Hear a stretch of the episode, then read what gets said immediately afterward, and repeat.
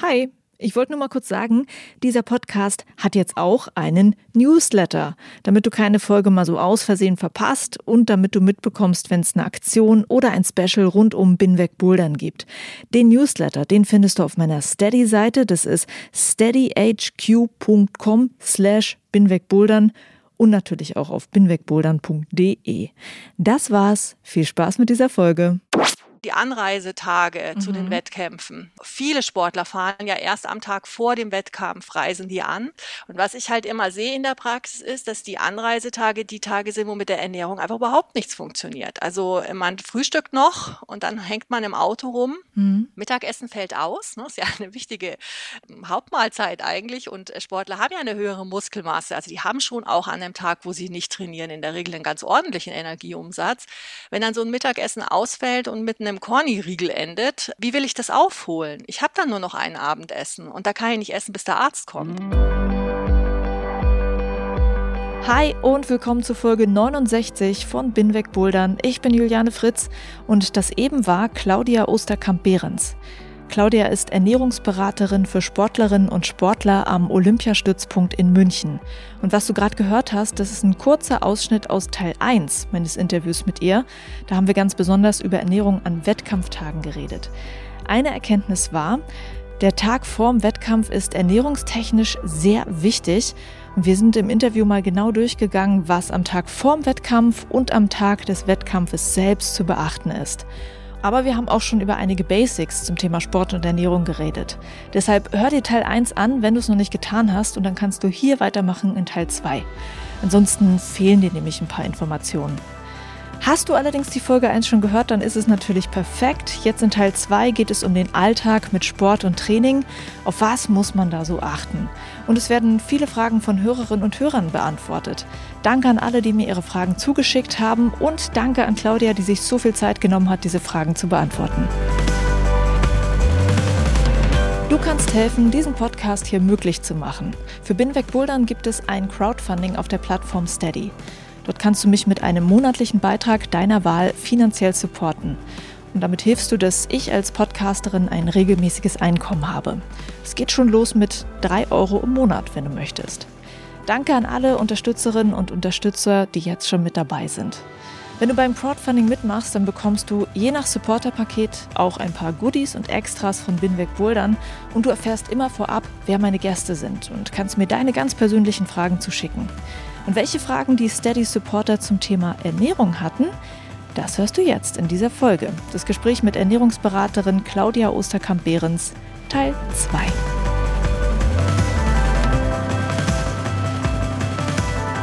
Wie sieht es ansonsten eigentlich aus mit dem Thema gesunde Ernährung für jemanden, der ambitioniert Sport macht, der drei, viermal die Woche klettert oder bouldert. Und die meisten Leute, die klettern oder bouldern, die laufen dann vielleicht auch ein, zweimal die Woche oder die machen Yoga. Also meistens merkt man so, okay, die sind halt einfach schon wirklich sehr daran interessiert, fit zu sein, sich zu bewegen oder fahren Fahrrad oder so. Also da, das ist wirklich ein aktives, sportliches Leben. Was ist da bei der Ernährung zu beachten? Eigentlich Essen. Und Essen, was einem äh, in erster Linie auch schmeckt. Also es ist ja der Vorteil, ne? wenn ich mich regelmäßig bewege, dann habe ich ja auch einen ganz ordentlichen Energieumsatz. Das heißt, ich muss eigentlich nicht jede Haferflocke dreimal umdrehen, wie jetzt jemand, der sich überhaupt nicht bewegt und ja ähm, tatsächlich das Problem hat, dass er trotzdem genauso viel Hunger hat, aber eigentlich viel weniger Energie braucht. Also das ist eigentlich ein Riesenvorteil. Ich glaube, dass sich viele viel zu viel Gedanken machen eigentlich und das viel lockerer sehen könnten, als sie es tatsächlich machen eben weil der Energiebedarf bei solchen Leuten, die sich wirklich so regelmäßig bewegen, eben dann doch deutlich höher ist, ist wichtig, wirklich einen regelmäßigen Mahlzeitenrhythmus einzuhalten. Also diese vier Mahlzeiten glaube ich auch, dass das für die meisten Sportkletterer eine gute Idee ist. Diese lang auseinandergezogenen Mahlzeiten, also natürlich, also gibt es jetzt auch keine Religion, also man kann auch nur drei Mahlzeiten machen. Der Nachteil bei drei Mahlzeiten ist in der Regel, dass eben der Hunger relativ groß ist, dass die Mahlzeiten relativ groß ausfallen. Wenn sie relativ groß ausfallen, liegen sie lang im Magen und haben eine lange Verdauungszeit und das kollidiert oft mit den Trainingseinheiten, dass man das dann einfach ähm, relativ schlecht hinkriegt. Und was auch ein richtig wichtiger Punkt ist, ist, dass oft das Abendessen relativ spät ist, weil ja eben nach dem Job oder der Schule oder der Uni noch das Training reinkommt.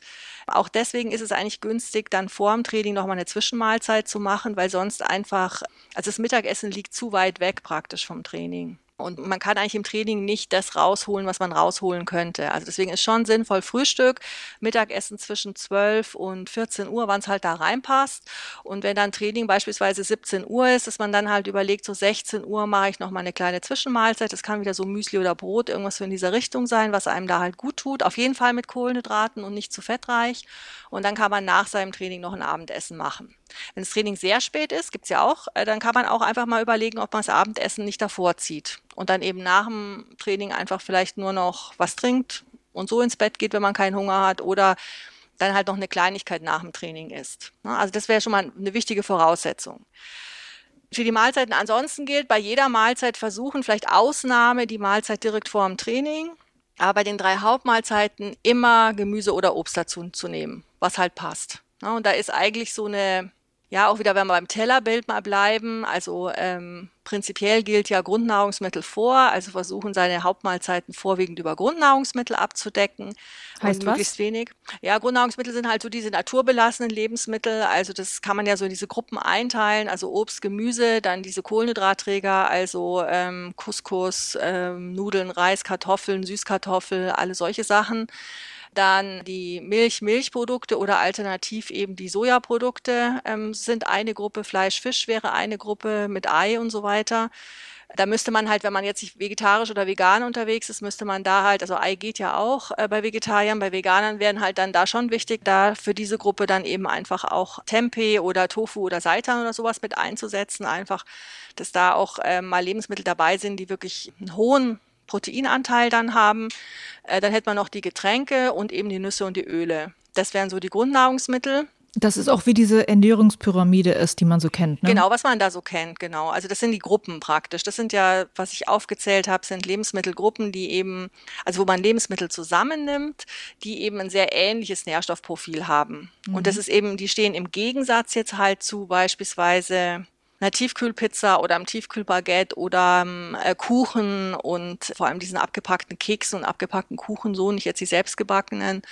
Äh, Donut und Muffin und all diese Sachen, die man halt so to go unterwegs irgendwie futtert, die halt aus diesen Grundnahrungsmitteln hergestellt sind und wo wir uns halt sehr schwer tun, auch die überhaupt einer Kategorie zuzuordnen. Da sind halt alle Nährstoffe irgendwie total bunt gemischt, also vor allem Fett und Kohlenhydrate meistens halb halb. Sie sind sehr eiweißarm in aller Regel. Das ist auch ein Riesenthema eigentlich, dass das einfach ungünstig ist und eben auch im Vitamin- und Mineralstoffbereich echt schwach.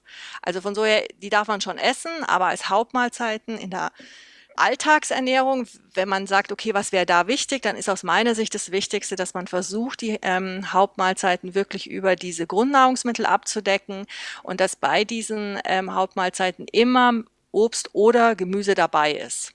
Also keine mhm. Mahlzeit ohne Obst oder Gemüse. Also beim Müsli ist halt in der Früh in der Regel das Obst ganz günstig dabei zu haben, passt besser.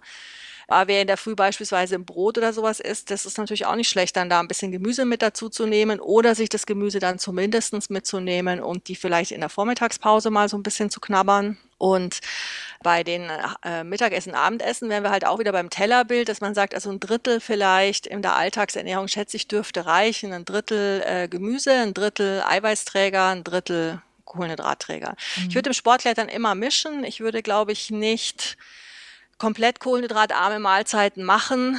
Beim Mittagessen tut es eigentlich gut, wenn ein bisschen Kohlenhydrate dabei sind für die zweite Hälfte des Arbeitstages einfach.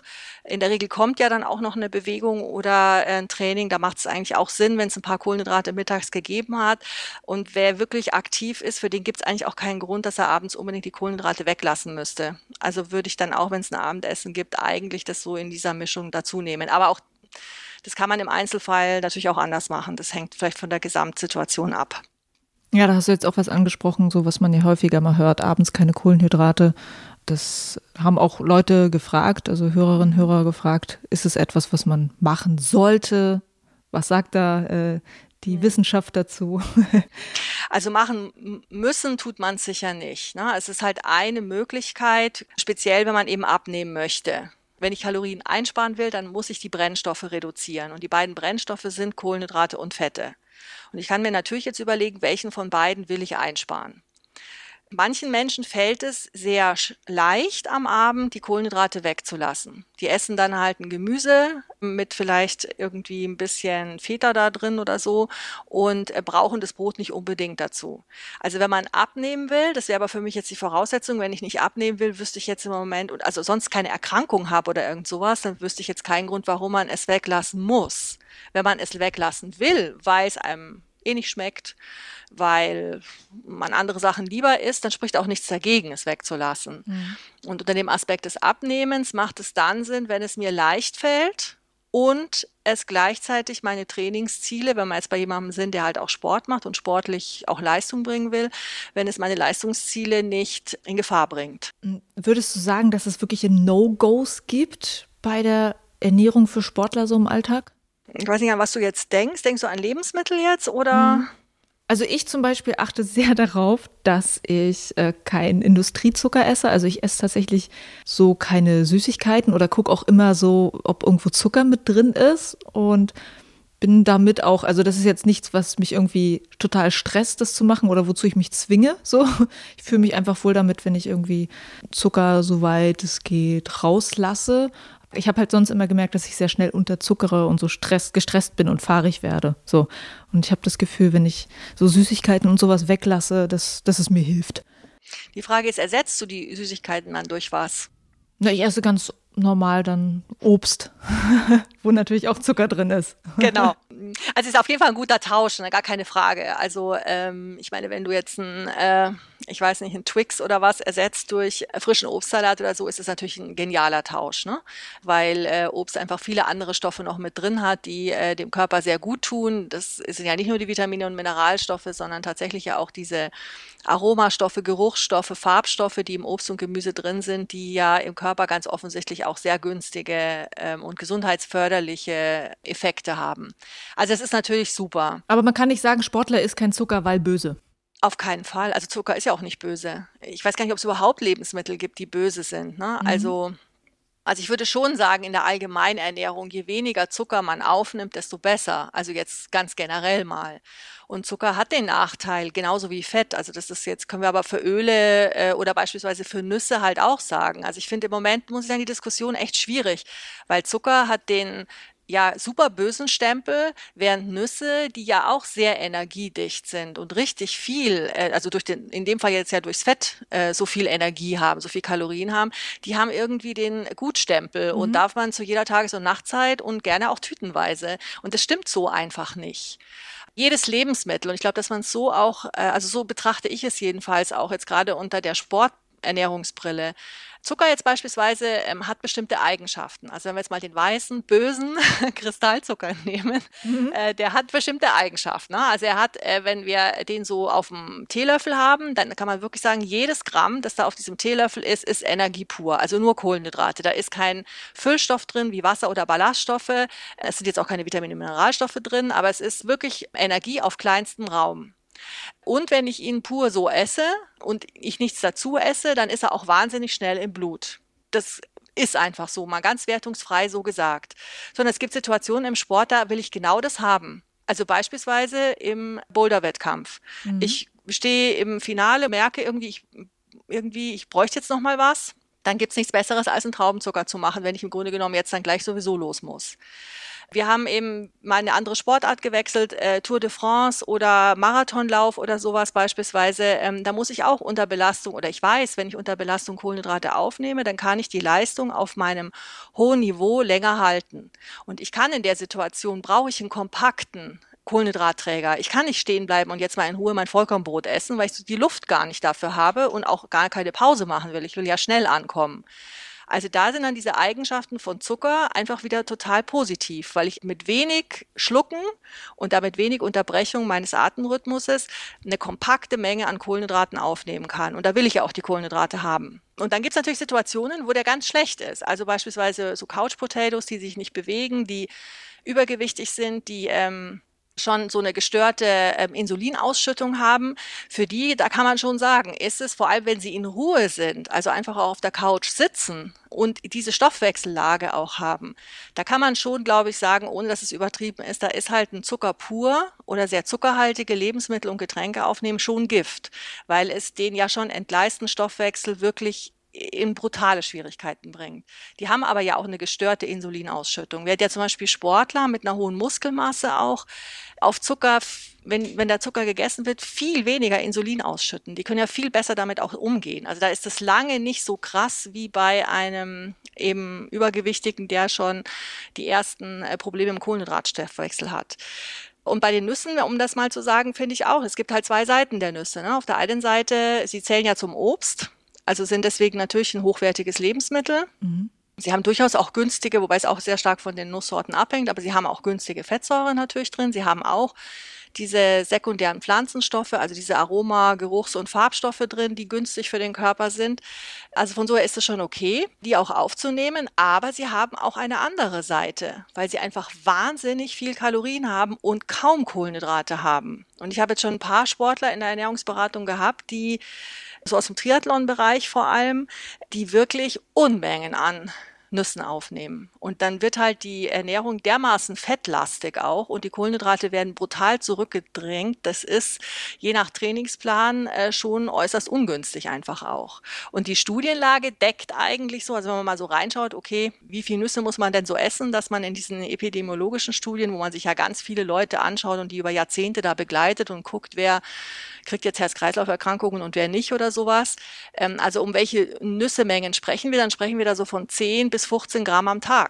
Mhm. Nuss essen, aber nicht von 200 am Tag. Also deswegen ist das alles so ein bisschen relativ und ich glaube. Kannst du das so in äh, Handvoll? Ja, also es wäre, ich würde mal sagen, Handvoll ist ein gutes Maß. Ja. Eine Handvoll Nüsse am Tag ist super muss man sich vielleicht auch halt überlegen als Sportler, in welche Mahlzeit gibt man es rein. Also beim Frühstück, wenn man da nicht gleich zum Sport geht, ist es sicher eine gute Idee. Im, das habe ich jetzt auch schon viel gesehen, dass viele Sportkletterer das dabei haben im Training, würde ich jetzt als ungünstig sehen. Mhm. Also klar hilft es. Ne? Also wenn ich im, im Training bin am Abend und ich merke, ich habe ein bisschen Hunger, dann hilft ja alles, was ich esse, dass es mir ein bisschen besser geht. Aber ich glaube, dass für die Leistung wahrscheinlich wäre es auf jeden Fall so, dass ähm, die Leistung durch Kohlenhydrate, eine Aufnahme an Kohlenhydraten, günstiger beeinflusst wird. Und das müsste man einfach mal vergleichen. Also das ist ja auch so, wie ich das mache mit Sportlern, dass ich denen halt mal was vorschlage und dann probieren die das im Training halt mal aus und dann entscheiden sie auch selber, ob sie das Gefühl haben, dass ihnen das gut getan hat oder eben eher nicht. Mhm. Und äh, meine Erfahrung ist, dass eigentlich alle Sportler sagen, wenn sie statt jetzt irgendwas sehr fettreichem äh, oder gar nichts auch mal was kohlenhydratreiches aufnehmen, dass sie sich im Training auch leistungsfähiger fühlen und besser fühlen. Und wenn ich mich besser fühle dann ist halt die Wahrscheinlichkeit, dass ich auch mich voll ausgebe, dass ich um, wirklich eine gute Trainingsqualität mache, ist halt deutlich größer, als wenn ich auf der letzten Rille laufe. Und das ist das Gute an den Kohlenhydraten vielleicht einfach nochmal. Ich glaube, man muss da keine Angst haben. Also ich, das ist auch mein Eindruck beim Sportklettern schon ein bisschen dass halt viele Angst haben, Kohlenhydrate zu essen, weil sie Angst haben, dass sie dann dick werden oder dass sie eher zunehmen oder nicht abnehmen können oder sowas. Und da glaube ich, muss man gar nicht so die Angst haben. Also erstens mal kann man im Training die Kohlenhydrate, die man da ja aufnimmt, merke ich erstens mal, tut es mir gut. Wenn es mir gut tut, ist es einfach für die Trainingsqualität schon mal gut. Also ich merke das ja schon mal. Und wenn ich jetzt das Gefühl habe, nee, bei mir ist da überhaupt kein Unterschied, dann kann ich es ja auch wieder weglassen. Das wäre nur mal ein Test. Und zum Zweiten sind ja die Kohlenhydrate, die ich im Training aufnehme, aufnehme, die werden ja direkt verbrannt. Also die können gar nicht ansetzen mhm. oder sowas. Und ich glaube, dass es der völlig falsche Ansatz ist, wenn man ähm, am Gewicht schrauben will, dann speziell bei den Mahlzeiten vor dem Training weniger zu essen. Also das ist auch, das ist mir schon zweimal untergekommen, hier auch in der Ernährungsberatung mit Sportkletterern, dass die eher dazu tendieren, vor dem Training die Kohlenhydrate wegzulassen und weniger zu essen, weil sie eben abnehmen wollen. Und das geht ja voll zu Lasten der Trainingsqualität jetzt wieder. Und abnehmen, also wenn man Fett abnehmen will, das ist eigentlich außerhalb des Trainings viel effektiver als im Training, weil im Training ja doch der Kohlenhydratverbrauch im Vordergrund steht. Die Fettverbrennung ist vor allem im Sitzen hoch.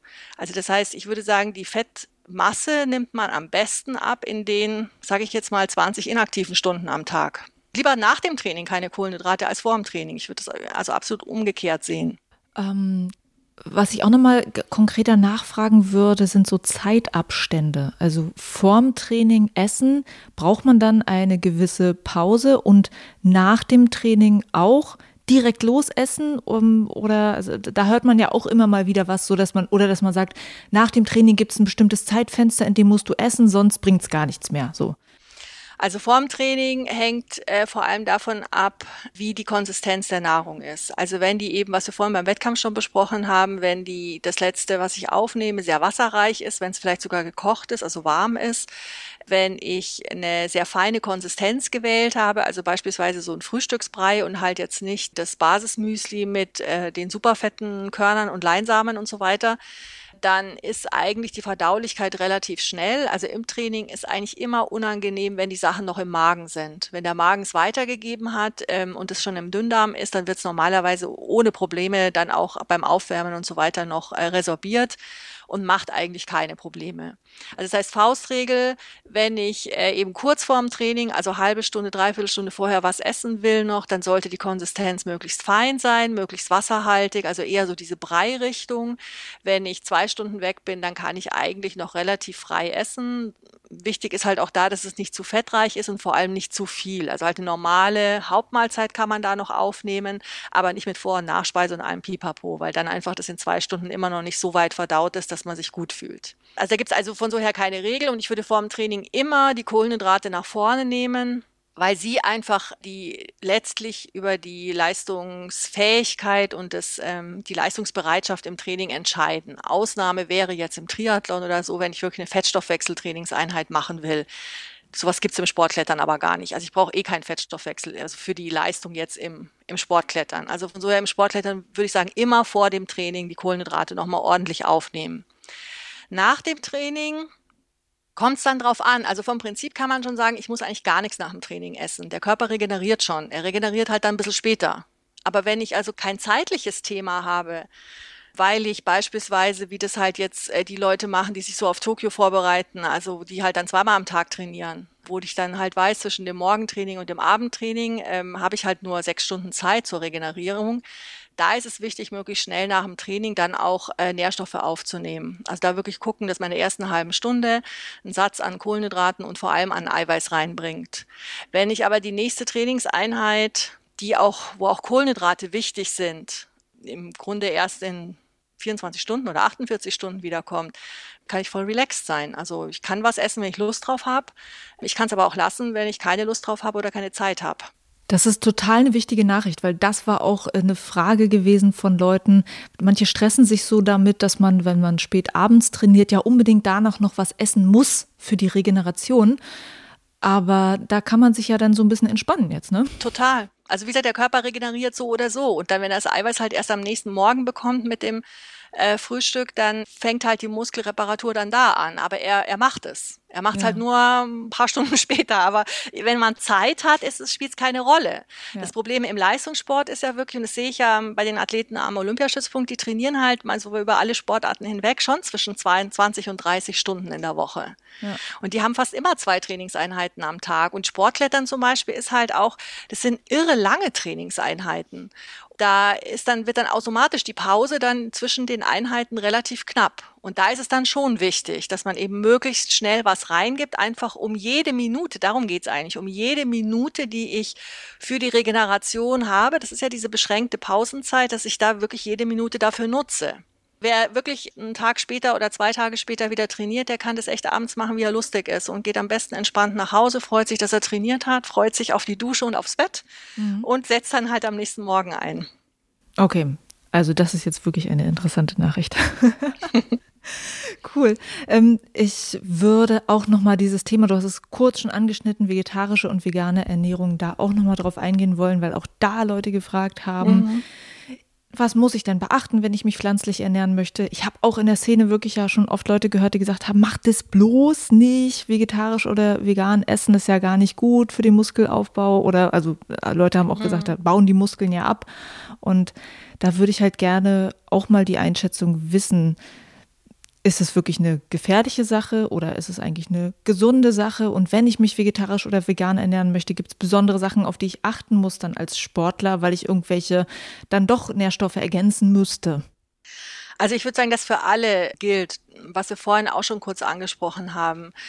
Eigentlich dieses eben mal grundsätzlich sagen, Grundnahrungsmittel vor, also die Hauptmahlzeiten auf jeden Fall über Grundnahrungsmittel abdecken und bei jeder Mahlzeit, also bei jeder Hauptmahlzeit auf jeden Fall Obst und Gemüse dabei haben und diesen Dreiklang, also Kohlenhydratträger, bisschen, also ein bisschen fettarm Kohlenhydratträger, bisschen ähm, Obst oder Gemüse und eben ein bisschen Eiweißträger dabei haben. Das würde ich sagen, ist eigentlich ein ganz guter Ratschlag, der für alle gilt, egal welche Form der Ernährung ich anstrebe. Jetzt ist ja der Unterschied zwischen jemandem, der alles isst und einem Vegetarier, der ist ja gar nicht so groß. Das Einzige, was ja rausfällt, ist wirklich Fleisch, Fisch. Aber Milchprodukte beispielsweise und die Eier bleiben ja drin. Also kann ich dann praktisch bei meinem Eiweißanteil würde sich ja nur was ändern, alle anderen Lebensmittel bleiben ja. Das heißt, wenn ich jetzt sage, okay, mein Drittel oder Viertel des Tellers, wo ich den Eiweißträger mit äh, drauf haben sollte, habe ich dann halt jetzt die Einschränkung, dass ich Milchprodukte und Eier zur Verfügung habe und dann natürlich die ganzen pflanzlichen Eiweißträger. Also ich kann ja da auch Tofu, Seitan, Tempeh dafür einsetzen. Da ist aber dann die Auswahl immer noch so groß, dass man sich da eigentlich keine großen Gedanken machen muss. Also Vegetarier würde ich sagen, ist easy. Und, und beim Veganer? Ähm, kein Unterschied. Beim Veganer wird's komplizierter ein bisschen. Also von der Theorie ist es genauso, wie ich es gerade gesagt habe. Also es wäre halt dann eine weitere Einengung, vor allem bei den Eiweißlieferanten, dass ich hier halt nochmal weiter einenge und dann eben praktisch die Hülsenfrüchte halt äh, habe und dann eben die daraus hergestellten eiweißreicheren äh, Lebensmittel wie den Tofu, Tempeh, Seitan, sowas in die Richtung die man dann aber halt auch einsetzen muss. Also wenn ein Veganer das ein bisschen beherzigt und eben bei den Hauptmahlzeiten auch mal solche eiweißreichen Lebensmittel einsetzt, ist es kein Problem. Also grundsätzlich, ich habe zurzeit zum Beispiel einen veganen ähm, alpinen Abfahrer aus dem Nachwuchsbereich der schon Probleme hatte jetzt mit Muskelaufbau und mit dem, äh, also praktisch Muskulatur zunehmen und generell zunehmen. Das lag aber einfach daran, dass er ähm, halt zu wenig auf diese Dinge geachtet hat, dass er eben schaut, dass er die eiweißreichen Lebensmittel eben auch regelmäßig mit einbaut. Und ich glaube, eine Herausforderung für vegane Leistungssportler ist halt auch den Energiebedarf abzudecken. Das heißt, es ist wichtig, dass vegane Leistungssportler dann eben auch mal auf höher verarbeitete Grundnahrungsmittel gehen. Also nicht nur die Bohnen immer pur, nur, sondern vielleicht auch mal mit so leguminosen Mehlen arbeiten zum Beispiel. Oh, was ist das? Ähm, also das wäre Leguminosen ist ein anderes Wort für Hülsenfrüchte, also beispielsweise ein Kichererbsenmehl einsetzen oder ein Lupinenmehl ne, und daraus mhm. zum Beispiel mal so Bratlinge machen oder so. Also das heißt, diese, diese Hülsenfrüchte einfach noch irgendwie auf anderen Wegen in die Ernährung mit einbauen.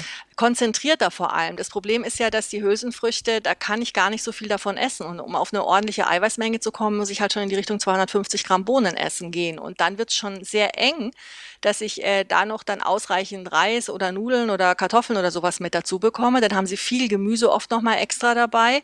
Und dann kriege ich einfach die Gesamtenergiemenge nicht hin. Mhm. Also äh, wichtig auch eben nicht nur Vollgetreide essen, sondern tatsächlich auch den weißen Reis mal einsetzen. Ähm, ganz normale Pasta einsetzen, damit man eben die Energie auch herbekommt. Also gehen tut es. Also ich halte es nicht für problematisch, sich als Veganer auch so zu ernähren, dass man Leistungssport machen kann. Wir haben viele Beispiele in vielen Sportarten, wo es ja Spitzenathleten, also mhm. auf einem internationalen Niveau gibt, die Veganer sind, die zeigen ja, dass es geht. Mhm. Aber es geht nicht en passant, sondern man muss sich schon gute Gedanken machen, einfach mhm. wie man es anpacken will.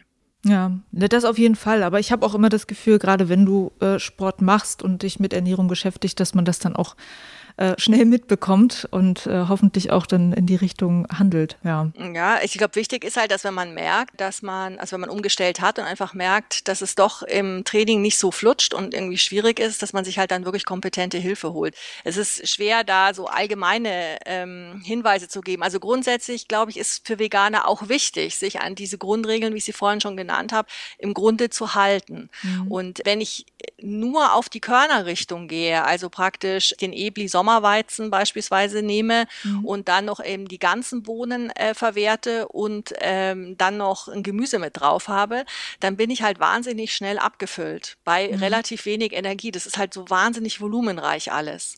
Und da muss man einfach dann überlegen, wie man das Volumen runternehmen kann, damit man ausreichend Energie auch essen kann. Und das, glaube ich, machen viele nicht ausreichend Ah ja, und mhm. äh, sind dann deswegen einfach auch schwächer, nehmen auch weniger ähm, Kohlenhydrate auf.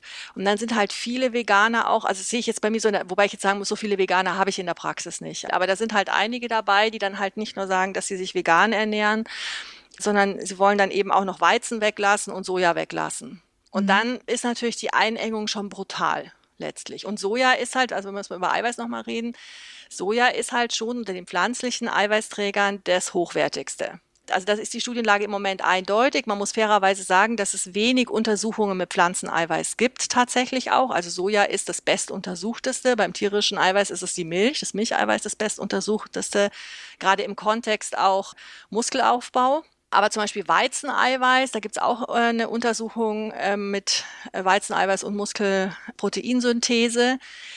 Also das ist eindeutig, dass äh, beispielsweise das Weizeneiweiß auf die Muskulatur eine deutlich geringere Wirkung zeigt wie das Sojaeiweiß. Also Soja, Sojaeiweiß ist das kompletteste und das Eiweiß, das Pflanzeneiweiß ist am nächsten an unserem körpereigenen Eiweiß dran, ist unter den pflanzlichen Eiweißen. Also deswegen das wegzulassen, kann man machen, äh, muss man dann halt mehr Komponentenprotein, also praktisch nochmal mehr mischen miteinander, aber dann kommt man natürlich schon sehr in die höheren Weihen. Dann muss man sich wirklich sehr, sehr damit beschäftigen, dass man dann eben noch eine gute Eiweißwertigkeit herbekommt, weil ich dann ja wirklich verschiedene Pflanzeneiweiße mischen muss.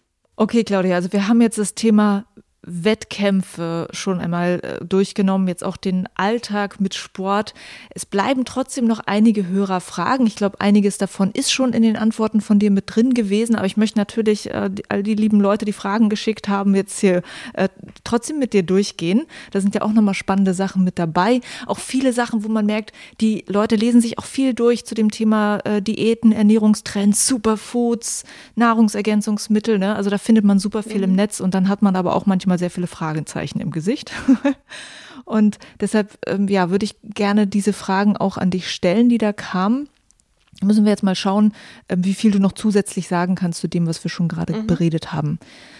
Nummer eins, gibt es Nährstoffe, die gerade beim Kraftsport recht schnell knapp werden und die man deshalb supplementieren muss? Oder ist das für einen Normalo, der nicht Leistungssportler ist, nicht wichtig?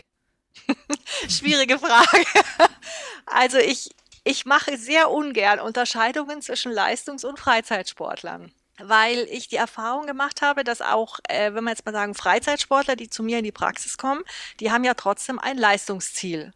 Und ich finde das genauso wichtig, zu sagen, ich mache jetzt äh, dreimal in der Woche Krafttraining und ich möchte aus dem Krafttraining so viel wie möglich an Muskelmasse rausholen. Was kann ich also mit der Ernährung machen, um mein Hypertrophietraining optimal zu unterstützen?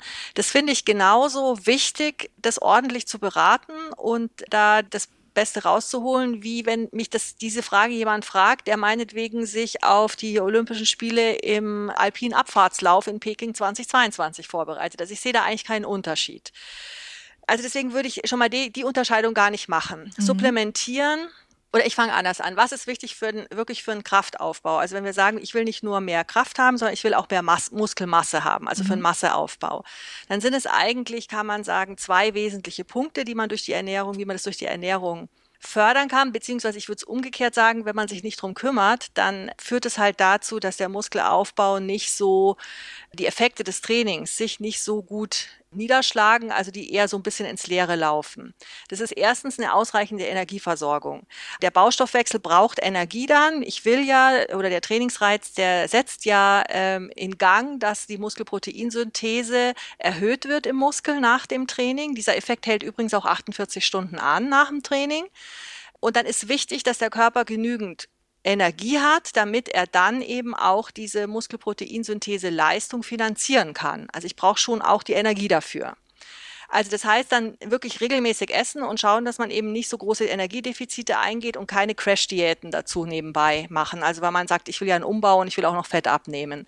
Das funktioniert in aller Regel nicht besonders gut. Und das zweite Wichtige ist das Eiweiß, also dass man ausreichend Eiweiß und vor allem regelmäßig verteilt aufnimmt. Das ist eigentlich die wichtigste Erkenntnis der letzten Jahre, dass es nicht so sehr auf bombastische Mengen ankommt, sondern auf die Verteilung des Eiweißes über den Tag und zwar in eine Muskelaufbauphase sozusagen jeden Tag, egal ob ich trainiere oder nicht, weil ja eben die Muskelproteinsynthese nach einem Trainingsreiz diese 24 bis 48 Stunden anhält.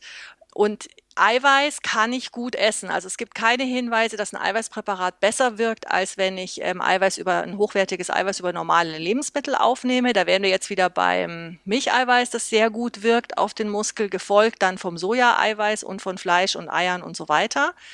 Und das kann ich, wie gesagt, gut essen. Also da gibt es eigentlich nicht unbedingt die Notwendigkeit, das über ein Präparat zu machen, wenn dann nur, wenn ich eben direkt nach dem Training meinen Eiweiß über normales Lebensmittel nicht so gut aufnehmen kann aus logistischen Gründen. Dann würde ein Eiweißpräparat direkt nach Belastung Sinn machen. Und da wäre es zum Beispiel so, dass es sinnvoll ist, in der ersten halben Stunde nach dem Krafttraining ein hochwertiges Eiweiß auch aufzunehmen. Also wäre beispielsweise ein Milcheiweiß also wer sich ein Präparat kaufen will, wäre dann auf Milcheiweißbasis oder auf Molkenbasis. Wer pflanzlich will, wäre dann ein Soja-Proteinisolat oder Hydrolysat. Das mhm. wären so die beiden. Also wenn man es über Präparate machen will, ansonsten wäre es halt einen ordentlichen Pott äh, Joghurt griechischer Art essen oder ein Skür oder ein Quark, sowas in die Richtung. Alright. Würde genauso gehen. Gut. Die nächste Frage, was brauchen Leistungssportler mehr als Hobbykletterer? Sind bei denen Vitaminzusatzpräparate wichtig oder können die das auch mit natürlichen Zutaten machen? Profis reisen ja auch viel und haben vielleicht nicht immer die Möglichkeit, sich selber was zu kochen, zuzubereiten. Äh, greifen sie deshalb vielleicht eher auf Präparate zurück? Also wenn wir jetzt mal äh, unterstellen, dass ein Leistungssportkletterer der das also mehr oder weniger ähm, professionell betreibt, sich vielleicht jetzt auf Tokio vorbereitet oder ansonsten auf irgendwelche Kletter, was gibt's da World Cups bei euch überhaupt? Mhm. Mhm. Ja, also dann äh, da in solchen Weltcup-Serien mitmacht. Wenn wir da jetzt mal unterstellen, dass der im Vergleich zu einem Freizeitkletterer einfach mehr trainiert, also mehr Trainingsbelastung hat, dann hat er auch einen höheren Energieumsatz, dann muss er also auch mehr essen. Das ist eigentlich der größte Unterschied, wenn wir das jetzt mal so definieren, äh, Leistungs- und Freizeitsportkletterer wenn der Leistungssportkletterer sich daran hält, an diese Empfehlungen, die wir vorhin gegeben haben, mit Obst, Gemüse und eben Grundnahrungsmittel und vier Mahlzeiten und Energie, also wirklich so essen, dass er seinen Energiebedarf decken kann, dann ist da automatisch auch mehr Vitamine und Mineralstoffe.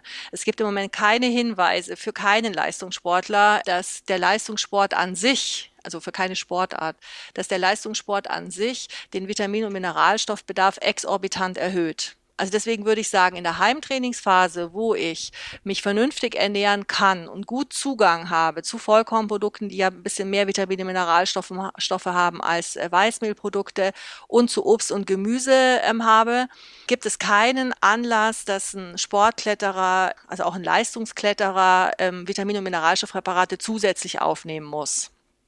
Der andere Punkt, die Reiserei, da würde ich recht geben, das mache ich auch mit vielen äh, Top-Athleten aus anderen Sportarten so, wenn die eben viel reisen und unterwegs sind oder beim Sportklettern würde ich sagen, kommen sicher bei Leistungsleuten dazu Phasen, wo sie eben dann am Gewicht basteln. Also gute Sportler haben ja sehr häufig in so gewichtssensitiven Sportarten eben ein Trainingsgewicht und ein Wettkampfgewicht.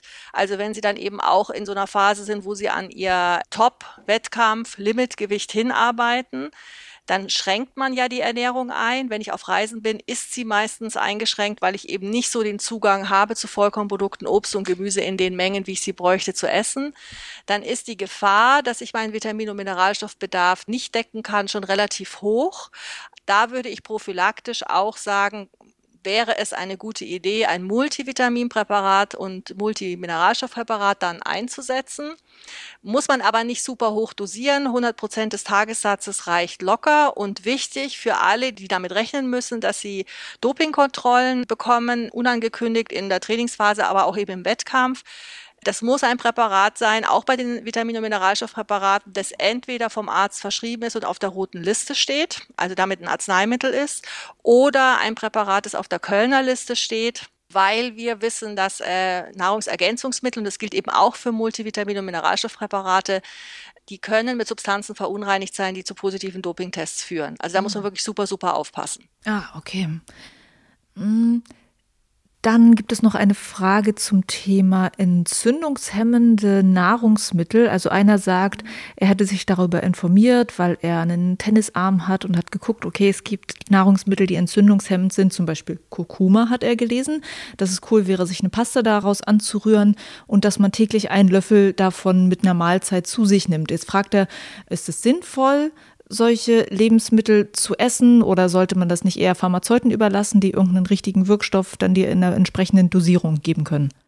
Gute Frage, muss ich sagen. Ganz schwieriges Thema mit diesen Entzündungen. Also ich wäre jetzt eher vorsichtig, also das Kurkuma so einzusetzen. Also man muss schon relativ hohe Dosierungen erreichen, damit es überhaupt irgendwas bringen kann. Es ist hoch umstritten, ob es überhaupt wirklich was bringt. Also wenn man es oral aufnimmt, auf jeden Fall mal. Ich würde es auch so sehen, also wenn, dann würde ich es nur im Zusammenhang mit einem entsprechend geschulten Therapeuten, also Arzt beispielsweise, Heilpraktiker, vielleicht könnte man das mal ausprobieren. Ich glaube ja, dass was stärker diskutiert wird und was, glaube ich, tatsächlich ein wichtiger Punkt ist, ist halt die Ernährung mal in die Richtung nochmal zu überprüfen, ob denn auch die Lebensmittel, die grundsätzlich eher entzündungshemmend äh, wirken, ob die denn ausreichend gestärkt sind viele Sportler, das sehe ich in den Protokollen, in den Ernährungsprotokollen sehr stark, ähm, erreichen halt die Obst- und Gemüseempfehlungen von diesen fünf Portionen am Tag zum Beispiel hinten und vorne nicht. Und Obst und Gemüse ist insgesamt, haben die schon eine entzündungshemmende Wirkung beispielsweise. Und wenn das eben sehr niedrig liegt, dann lässt man eigentlich diese Wirkmechanismen, die diese Lebensmittel haben, völlig aus. Dann ein wichtiger Punkt ist die Fettsäurenzusammensetzung, also in der täglichen Ernährung. Dieses Omega-6 zu Omega-3-Verhältnis zum Beispiel scheint oder wissen wir eigentlich, dass das einen wichtigen Anteil auch hat. Also habe ich einen fetten Seefisch zum Beispiel regelmäßig drin. Omega-6-Lieferanten sind oft auch die Margarinen, vor allem diese billigen Margarinen, die in den Gebäcksachen und so weiter drin sind, ähm, die man vielleicht auch ohne dass man so drüber nachdenkt, jeden Tag irgendwie im Büro aufnimmt, weil man da halt sich dann doch in der Cafeteria irgend sowas kauft. Das wären so die Stellschrauben, an die ich zuerst mal denken würde, bevor ich jetzt Kurkuma in großem Stile sozusagen einsetzen würde. Man könnte auch mal einen Omega-3-Status messen zum Beispiel. Da gibt's ja Tests, diesen Omega-3-Index, dass man mal schaut, vielleicht wo der eigentlich liegt. Also gerade jetzt bei Leuten, die halt viel mit so Entzündungen in irgendwelchen Sehnen, Muskeln, sonst wie äh, kämpfen, dass man sowas mal in den Fall einfach mal überprüft und schaut, wo der steht und vielleicht mal versucht, den in die richtige Richtung zu schieben, ob das vielleicht unterstützend wirken kann. Mhm. Wir springen weiter. Wir wollen ja noch möglichst viele von mhm. den Fragen hier unterkriegen. Äh, jemand fragt nach Hydro, jetzt muss ich gucken, ob ich das richtig ausspreche, nach hydrolysiertem Kollagen. Das ist auch ein äh, Protein oder eine Proteinform, die man zu sich nehmen kann in Shakes oder in, mhm. in irgendwelchen Nahrungsergänzungsmitteln. Und er fragt, ob sowas oder andere spezielle Proteine gut sind, wichtig sind nach dem Training. Oh, er fragt äh, danach, ob das wichtig ist für die Sehnen und für andere empfindliche Strukturen, um das aufzubauen. Kollagen, muss ich sagen, bin ich jetzt relativ blank also habe ich nichts bisher dazu wirklich äh, Handfestes gelesen. Also das, was ich, muss man auch sagen, ist natürlich auch ein äh, schwieriges Thema. Also das, was ich in Verbindung jetzt gerade mit auch der Festigung von Bändern und Sehnen zum Beispiel gelesen habe, ist die Aufnahme von Gelatine. Also da gibt es tatsächlich auch so aus dem American Football zum Beispiel gibt es da so Experten aus Amerika, die das auch zumindestens in vitro, also im Reagenzglas schon mal so ausprobiert haben, indem die da so menschliche äh, Bänder und Sehnen zum Beispiel in so einer in so einem Reagenzglas eben haben und da eben dann diese Gelatine dazugegeben haben mit Vitamin C zusammen. Da haben die zeigen können, dass sich tatsächlich, äh, vor allem wenn man die vorher gedehnt hat, also wenn die gearbeitet haben vorher, dass sie dann durch die Gelatinegabe tatsächlich fester werden. Und die empfehlen tatsächlich so ein Trainingsprogramm, eben vor allem für Sportler, die da eben gefährdet sind oder für Sportarten, die gefährdet sind, dass man eben beim Aufwärmen oder vor dem Aufwärmen, äh, ich glaube eine Stunde vorher, aber das müsste ich jetzt nachschauen, äh, Gelatine aufnimmt. Äh, also könnte man die ganz normale Dr. Oetker Backgelatine da äh, verwenden. Am besten besten im Orangensaft aufgelöst wegen dem Vitamin C, dass man das einnimmt und dann eben äh, sein Aufwärmprogramm macht, dass das eben helfen kann, tatsächlich, dass die Bänder und Sehnenstrukturen gekräftigt werden können. Zum Kollagen habe ich das bisher nicht gelesen, was aber nicht heißt, dass es das nicht gibt. Mhm. Also muss ich passen, weiß ich nicht. Was wäre denn ähm, die vegane Variante zu der Gelatine dann? Gibt es wahrscheinlich nicht, weiß ich nicht.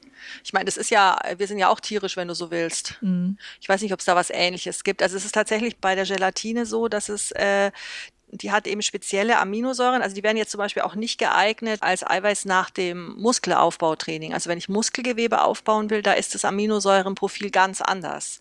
Da würde die Gelatine, ist da eher minderwertig sozusagen. Wenn du die Gelatine einnimmst, dann hast du tatsächlich diese, ich glaube, es ist das Prolin und das Serin, hast du dann tatsächlich höhere ähm, Aminosäurengehalte im Blut und die werden dann eben auch in diese ähm, Strukturen da reingespült und helfen dann tatsächlich äh, praktisch, dass da mehr offensichtlich um die Bänder rumrum aufgebaut wird, dass die also tatsächlich ein bisschen dicker werden. Ob das mit Kollagen auch geht, also ich habe Kollagen immer so ein bisschen abgespeichert, muss ich sagen, für die Haut. Ich kenne das so vor allem aus der Hautgeschichte eigentlich. Da ist es auch wichtig, ähm, hatte ich jetzt beim, beim kurzen Nachgucken mhm. gesehen. Wird aber wohl auch für Sportler. Okay, also interessant, werde ich mich mal einlesen. da kommt bestimmt irgendwann der erste Sportler, der mich das fragt. Ja. Dann, dann weiß ich zumindest dann Bescheid. Genau. Eine Frage ist auch nochmal äh, hier zum Thema Milch, Weizen und Zucker, die als vermeintlich böse Lebensmittel ähm, oft bezeichnet werden, wo er meinte, ist das wirklich wissenschaftlich? Nein, ist es nicht. Also ich verstehe das nicht, warum diese drei äh, Lebensmittel so im Brennpunkt stehen und äh, eigentlich so fast schon wie so ein Glaubenskrieg äh, herrscht ja da. Also das, ist wissenschaftlich überhaupt nicht haltbar für keines dieser drei. Über Zucker haben wir vorhin ja schon mal gesprochen, über die Pros und Cons und Weizen und Milch. Klar gibt's Leute, die das nicht vertragen. Ähm, mhm. Klar ist auch, dass es keinen Sinn macht, da einen Überhang zu haben, aber das wird ja auch nicht empfohlen aus wissenschaftlicher Sicht.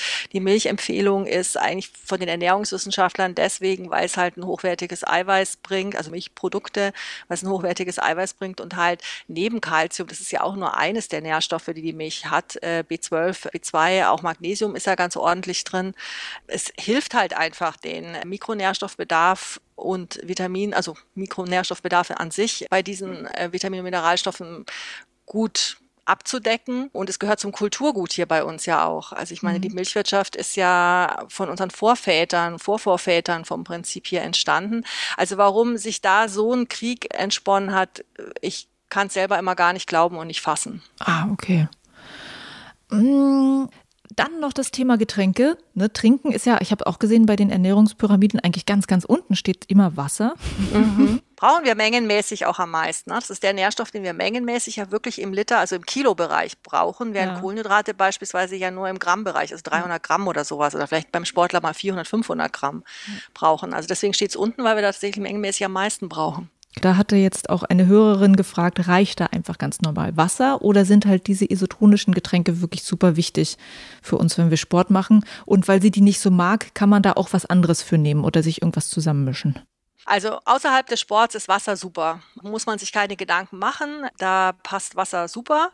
Beim Training, äh, gerade jetzt würde ich sagen im Winter, wo man nicht so viel schwitzt, ist Wasser auch perfekt. Die isotonischen Getränke haben eigentlich immer dann einen Zusatznutzen oder eine Zusatzfunktion, wenn es sehr heiß ist und man eben sehr viel schwitzt. Also beispielsweise jemand, der wirklich draußen klettert, irgendwo in der Wand und es ist sau heiß, der auch jetzt nicht unbeschränkt viel Wasser mitschleppen kann. Da wären die isotonischen Getränke auf jeden Fall vom Vorteil. Vorteil.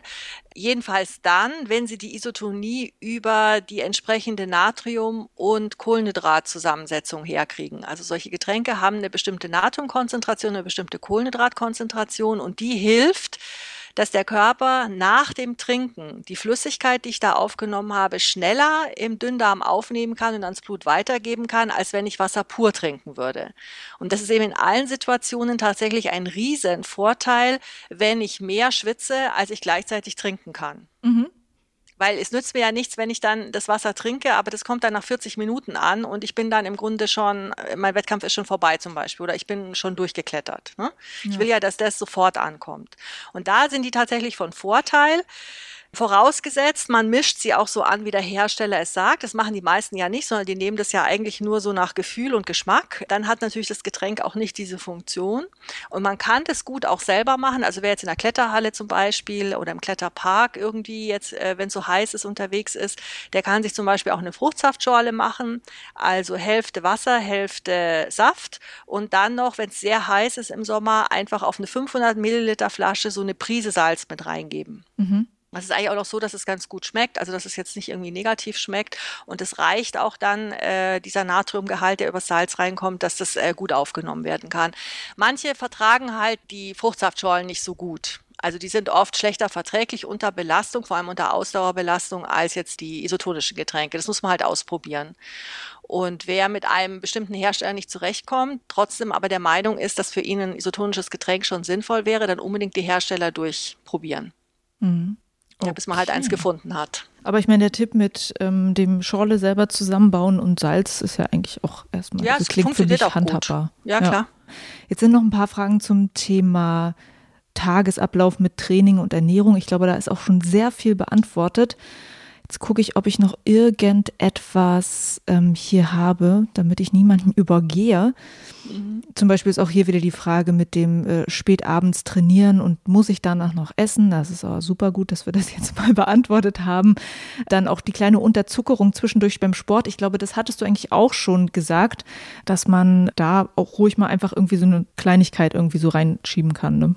Also eigentlich muss das Ziel ja sein, wenn ich jetzt, äh, ich sag mal eine Stunde, kommt aber drauf an, wie lange die Trainingseinheit ist, aber wenn ich eine Stunde klettern gehe, dann wäre an sich schon das Ziel, dass ich vorher so ausreichend nochmal esse, dass ich im Klettern dann keinen Unterzucker kriege. Ne? Mhm. Also nicht das Gefühl habe, ich muss jetzt was essen. Ja. Weil an sich für eine Stunde reicht's locker. Ich würde die Grenze so bei anderthalb Stunden sehen. Wenn die Einheiten natürlich länger sind, tatsächlich zwei oder drei Stunden sind, dann glaube ich, sollte man von vornherein irgendwie eine Kohlenhydrateaufnahme dazwischen einfach einplanen. Und dann darf die auch ruhig ein bisschen größer sein. Das ist dann Geschmackssache, ob man sagt, ich esse immer wieder Kleinigkeiten, also was wir vorhin mal mit dem Brot auch hatten, wo man sich so Quadrate dann vielleicht schneidet oder so, oder sich einen sinnvollen Müsliriegel zum Beispiel aufschneidet, auch schon in so Stückchen mundgerechte. Was auch super ist zum Beispiel im Training, wären diese Quetschbeutel, also dieses Fruchtmus im Quetschbeutel. Das gibt's ja von vielen Babyherstellern zum Beispiel. Das ist ja nur wie so Apfelmus im Grunde genommen von der Konsistenz her. Das sind so kleine 100 Gramm Quetschbeutel, die kann man oben aufdrehen, da kann man einen Schluck oder auch zwei rausnehmen.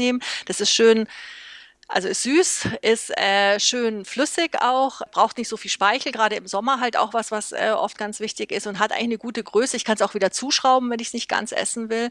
Also mit solchen, ich kann es sozusagen so machen mit solchen Kleinigkeiten immer wieder mal, wenn ich dazwischen Zeit habe. Oder für manche ist es auch günstiger, einfach zu sagen, okay, und jetzt nach ähm, einer Stunde 20 oder so machen wir eh mal eine kleine Pause und dann esse ich einfach mal ein Brot trinke vielleicht eben meine Schorle dazu und dann geht's weiter. Mhm das muss man ausprobieren, was für einen da am besten ist. Aber bei Trainingseinheiten von deutlich über anderthalb Stunden würde ich sagen, ist eine Pause dazwischen schon sinnvoll.